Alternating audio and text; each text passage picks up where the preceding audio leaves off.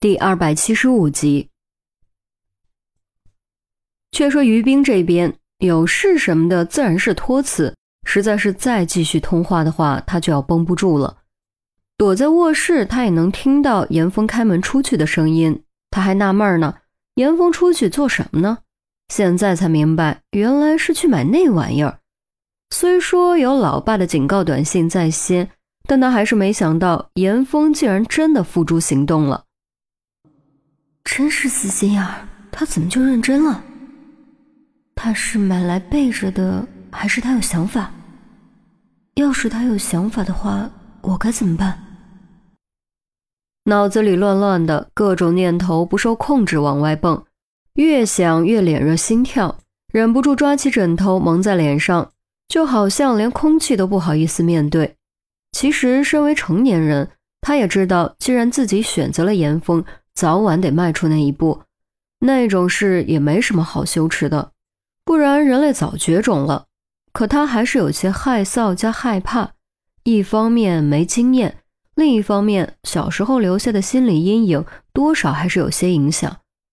正胡思乱想着，外面突然传来开门声，算算时间，应该是严峰回来了。结果紧接着又立刻传来了关门声，随即就没动静了。心中咯噔一下，于冰猝然一惊，猛地爬了起来，一把拉开门往外张望。房间里静悄悄的，就好像并没有人回来过。严峰，于冰试探着唤了一声，无人应答。偌大的房间里依旧静悄悄的。于冰蓦地感觉到一阵寒意顺着脊梁骨往上窜，打了个冷战，汗毛乍起。赶紧从笔筒里抓出一支笔，摘掉笔帽，紧紧握在手中，小心翼翼挪出卧室。虽然他是法医，但法医也是带警衔的，基本的警惕性还是有的。刚才的开门关门声明显不正常。一步，两步，三步，一米，两米，三米，来到拐角，于冰深吸口气，镇定心神，猛然转身。目光飞快扫视，却依旧什么都没有发现。恰在这时，客厅门再次咔嗒一声被打开，于冰豁然转头，看到的是严峰，一瞬间就有了安全感。但他还是急声问：“你刚回来过？”“没啊，怎么了？”严峰茫然，听到这个回答，于冰顿时又紧张起来，赶忙小跑过去，警惕扫视房间，低声道。刚才我听到有人开门关门，但出来没看到人。啊，你会不会听错了？严峰错愕，这是指纹锁，除了于冰父母于冰、于西以及自己，没有人有权限，怎么会有外人开门呢？不可能，这楼隔音效果很好。如果是楼上楼下对门，我在房间里不可能听见，更何况我还关着门。于冰语气笃定，毕竟有前车之鉴。一听于冰如此笃定，严峰也不好掉以轻心，跨进来关好门，不由分说，一把将于冰拽到自己身后。于冰心头微暖，安全感也更强了几分。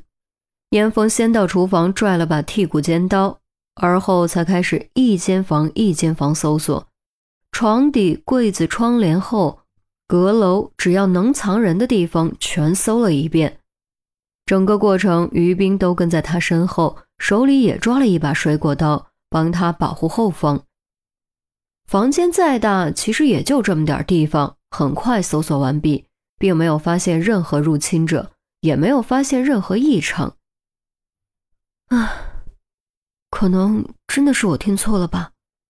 于冰有点懊恼，虽然不愿意承认，但他自己也找不到别的合理的解释。也不一定。先别急着下结论，我去检查一下锁是不是出问题了。严峰自己也松了口气，放下尖刀，前往客厅检查门锁。电子锁这种东西，虽然理论上是比普通机械锁安全，但谁也不知道会不会突然出问题。如果正好出了问题，恰好对门的人走错了房间，就有可能出现刚才的状况。然而，当严峰走到门前，却猛然发现，换鞋凳上面躺着一个信封，不是中式的信封，而是欧式带风泥的那种。女的？严峰拿起信封问于冰：“没见过。”于冰摇摇头，快步凑了过来。严峰微微蹙眉，看看信封，再看看门，难不成？想到这儿，他不再犹豫，立刻拆开信封，里面是一张卡片，正面赫然印着一只黑色的金丝蝶，栩栩如生，美轮美奂，每一道纹路都散发着神秘的气息，仿佛只要轻轻一碰就会飞走。翻过来看背面，写着几行字和一个号码：“哥。”来英国之后，紧急情况你可以联络这个号码，切记一定要来英国之后才可以。另外，除了嫂子，不要告诉任何人，切记是任何人。黑幻蝶，严心爱。看完背面的内容，严峰瞳孔陡然收缩，脑海中蹦出这两个名字。在此之前，就算有人告诉他严心爱是黑幻蝶。是国际黑暗组织的首领，他也绝对不会相信。但此时此刻，他不得不接受这一事实：这封信极有可能是严心爱派人送来的。而对于这样一个庞大的组织来说，电子锁根本够不上任何阻碍。而且还有一点，从“嫂子”这个称呼可以判断出，严心爱有派眼线监视自己，甚至那晚自己一个人坐在墙角黑暗中抹泪的时候。